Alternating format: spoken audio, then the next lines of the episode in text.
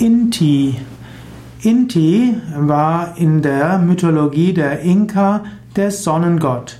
Inti heißt Vater der Sonne, vollständig auch Taita Inti, also Vater Sonne. Inti also der Sonnengott und der Gott der Regenbögen, insbesondere in der Mythologie der Inka. Inti wird manchmal dargestellt als goldene Scheibe mit menschlicher Gestalt. Inti kann man sagen, ist ähnlich wie die westliche ja, Beschreibung der Sonnenkinder malen gerne die Sonne mit einem Gesicht und mit Strahlen. Und so ist Inti, also auch derjenige, der aussieht wie die Sonne mit menschlichem Gesicht. Der herrschende Inka wurde bei den Inkas eben auch als Inkarnation von Inti betrachtet.